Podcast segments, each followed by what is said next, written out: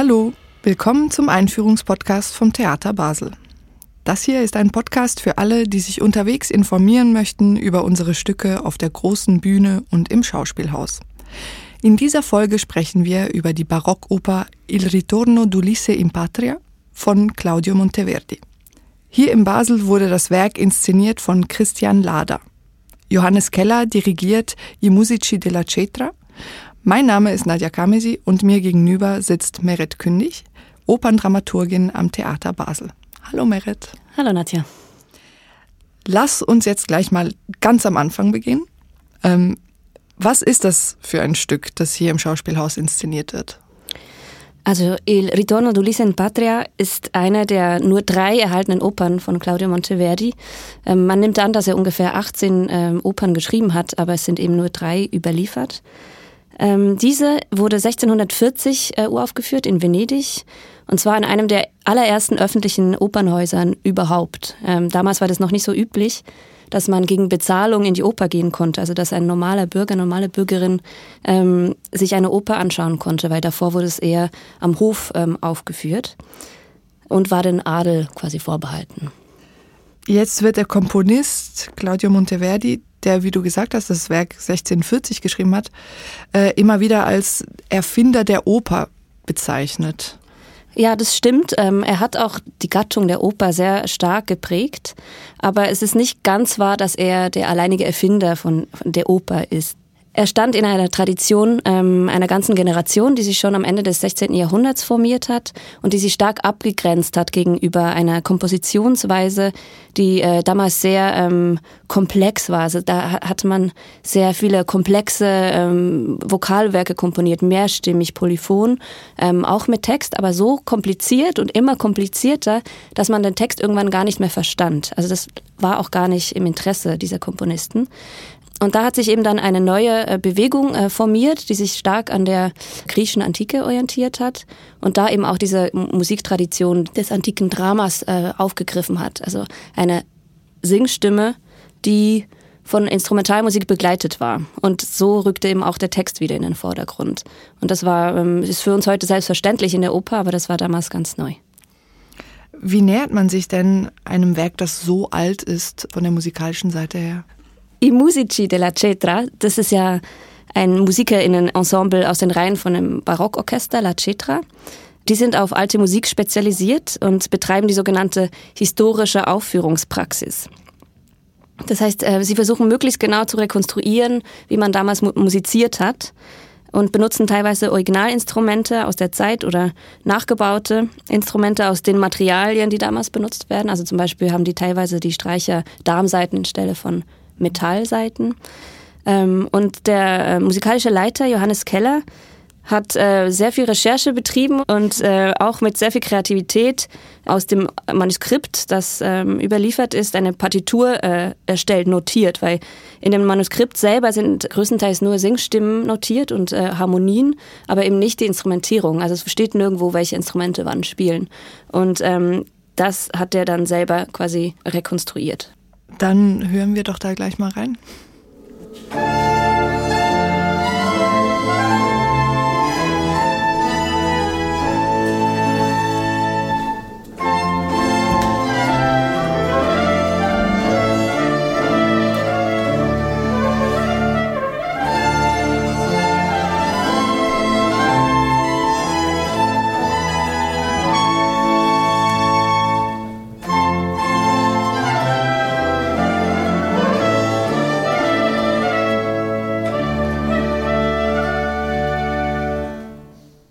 Du hast auch gerade schon ähm, angedeutet, dass das Werk aus einer Zeit stammt, wo man sich gerne mit der griechischen Antike befasst hat.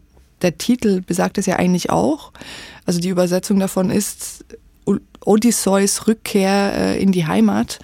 Ähm, was wird denn hier für eine Geschichte erzählt?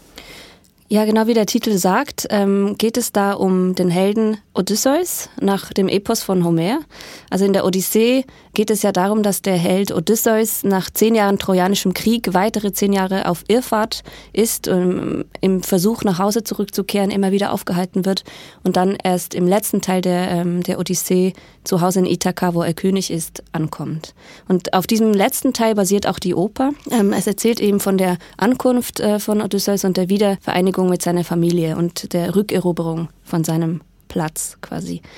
Als Odysseus da ankommt in Ithaka, ist die Situation da ziemlich festgefahren.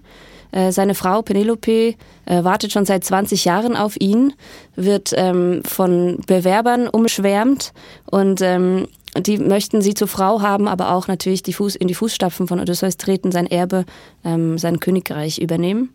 Und sie ist permanent damit beschäftigt, sich diese Freier vom Hals zu halten. Mm, und in diese Situation hinein wird Odysseus an Land gespült. Die Göttin äh, Minerva, wie sie in der Oper heißt, das ist der, quasi der römische Name der, der Göttin Athene. Die ist die Beschützerin von Odysseus und sie ähm, verwandelt ihn in einen alten Bettler, damit er unerkannt bleibt, damit er sich in den Hof einschleichen kann, ähm, ohne sich in Gefahr zu begeben, weil natürlich haben die Freier kein Interesse daran, dass er zurückkommt. Ähm, und in dieser Gestalt äh, kommt er dann im Palast an und Minerva gibt Penelope den Gedanken ein, einen Bogenwettkampf zu veranstalten unter den Freiern und derjenige, der es schafft, den Bogen von Odysseus zu spannen, der soll sie zur Frau erhalten und auch sein Königreich. Und nacheinander probieren sie das und keiner aber ist in der Lage, diesen Bogen zu spannen. Da bittet der Bettler, also Odysseus in Gestalt des Bettlers, darum, das auch versuchen zu dürfen. Und Penelope, barmherzig äh, wie sie ist, äh, erlaubt ihm dieses, äh, diesen Versuch und er schafft es auch. Und ähm, er spannt den Bogen und bringt alle Freier um. Und ähm, also bei, bei Homer ist das noch ein bisschen äh, extremer, weil das sind an die 100 Freier, also es ist ein wahres Schlachtfeld. In der Oper sind das ähm, nur drei. Ähm, genau, und er tötet diese Freier, aber immer noch äh, kann Penelope erst nicht glauben, dass, äh, dass das wirklich Odysseus war, der das gerade gemacht hat. Und er kennt ihn immer noch nicht. Und erst ähm, nachdem er ihr Details zu ihrem gemeinsamen Schlafzimmer, zu ihrem gemeinsamen Bett schildert, erkennt sie ihn dann wieder. Und so endet die Oper.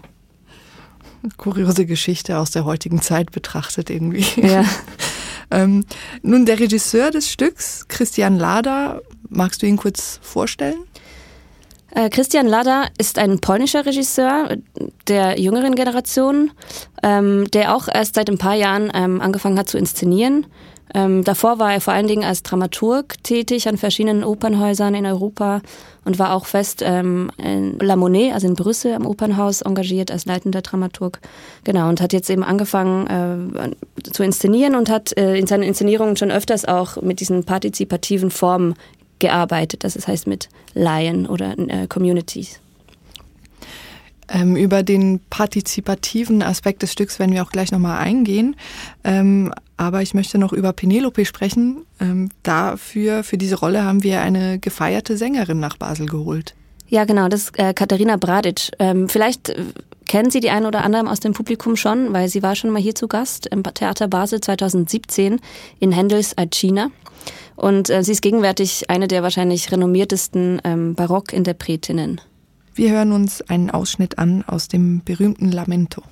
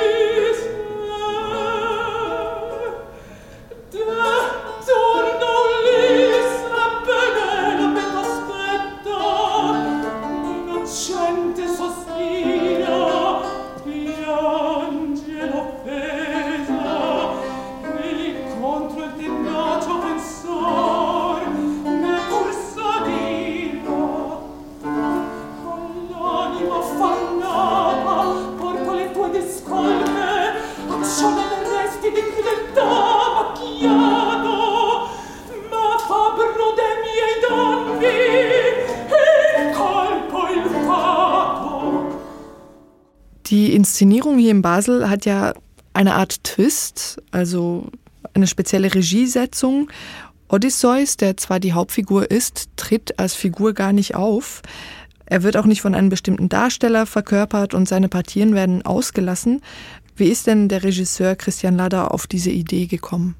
Ähm, also am Anfang des Prozesses hat sich der Regisseur natürlich gefragt, was für eine Figur ist Odysseus? Wer ist das? Und ähm, er kam dann zu dem Schluss, dass es für ihn gar nicht wirklich eine Figur ist. Das ist eine sehr schwer greifbare Figur. Und das hat zum einen damit zu tun, dass, dass Odysseus in der Kulturgeschichte sehr oft mit unterschiedlichen Zuschreibungen aufgeladen wurde und auf ganz unterschiedliche Art und Weise dargestellt wurde. Aber auch innerhalb der Geschichte, er ist ja 20 Jahre weg, also er ist eigentlich der Abwesende.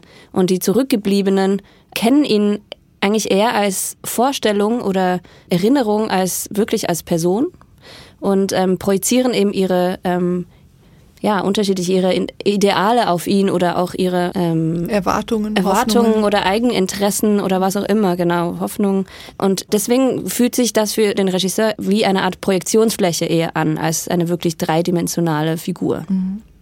Und übersetzt hat er das jetzt in eine kollektive Besetzung quasi. Also hier spielen eine ganze Gruppe von Basler Männern mit, also die stehen auf der Bühne. Ähm, das sind Männer, die hier in Basel leben. Manche sind hier aufgewachsen, andere sind erst seit kürzerem hier. Was ist denn Ihr gemeinsamer Nenner? Warum stehen genau diese Männer auf der Bühne? Also zum einen, ähm, dass es mehrere sind, äh, hängt wahrscheinlich auch damit zusammen, dass es eben diese Vielschichtigkeit oder diese Vielstimmigkeit irgendwie abbilden soll. Was Sie als oder Ihre Biografien äh, für, für Christian Lader mit diesem mit dieser Figur Odysseus auch verbindet, ist, dass sie eben auch dieses projizieren kennen, also dass andere Leute etwas auf sie projizieren oder ihnen zuschreiben. Und ähm, das sie, also alle bezeichnen Basel als ihr Zuhause, das verbindet sie, also sie leben hier, aber sie haben trotzdem äh, die Erfahrung gemacht, äh, dass sie als fremd wahrgenommen werden. Und das äh, haben sie uns auch erzählt ähm, und es auch beschrieben, dass sie das Gefühl kennen, dass andere quasi erzählen, wer sie sind, anstelle von, dass sie das selber erzählen, ja. Und ähm, so kam dann die dokumentarische Ebene dazu. Also wir haben im Vorfeld der Produktion Interviews gemacht, Workshops mit, äh, mit der Gruppe, ähm, uns mit dem Stück beschäftigt zusammen und Audioaufnahmen gemacht, die jetzt auch in, in, in eine Form von Einspielungen in der Inszenierung vorkommen. Die werden auch von dem Sounddesigner Nicola Buzzi eingebunden in elektronische Sounds.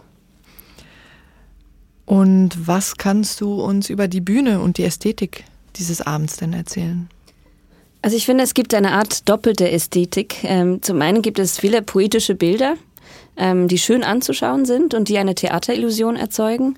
Aber auf der anderen Seite ähm, ist auch die Bühnenrealität sehr präsent. Also es gibt zum Beispiel viele offene Umbauten, wo die Bühnentechniker nicht versteckt werden. und das korrespondiert ja auch mit dieser inhaltlichen, also auch inhaltlich, weil auch da gibt es zwei Ebenen. Die Geschichte und ähm, auch eben diese dokumentarische Seite von diesen Einspielern oder von diesen Menschen, die da beteiligt sind. Ähm, und das Bühnenbild besteht im Wesentlichen aus einem großen Regal äh, mit Requisiten und großen Frachtkisten aus Holz und die Götter nehmen aus diesen Kisten die menschlichen Figuren. Also es ist wie eine Art so Spielfiguren auf einem Spielbrett, könnte man sagen. Also da gibt es eine klare Machtposition von den Göttern, die eben dieses, diese Geschichte dann erzählen und über sie bestimmen. Ähm, und da ähm, also es kann auch als Bild verstanden werden ähm, für das Thema, wer erzählt eigentlich die Geschichte? Wer erzählt, wer bestimmt, wer Odysseus ist? Wer bestimmt, wer diese Männer auch sind? Ähm, und die sind am Anfang kommen die eben ähm, als Projektionsfläche selber auch vor, weil man erfährt nicht viel über sie ähm, oder immer nur Fragmente. Und ähm, nur mit der Zeit, nach und nach, werden die plastischer und ähm, erhalten ihre eigene Stimme und stellen sich auch dann vor als Individuen. Ähm, Genau, und auch das, das eben, das ist diese Erkennungsszene am Ende der Oper, wo, wo Penelope Odysseus dann erkennt. Ähm, da geht es in der Inszenierung eher um das Erkennen von Menschen oder Individuen hinter holzschnittartigen Stereotypen. Ja, vielen Dank für diese Einführung. Sehr gerne. Il Ritorno d'Ulisse in Patria können Sie in dieser Spielzeit noch bis Februar 22 im Schauspielhaus sehen. Das Stück dauert zwei Stunden 20 Minuten ohne Pause. Mehr Infos gibt's auf unserer Webseite www.theater-basel.ch.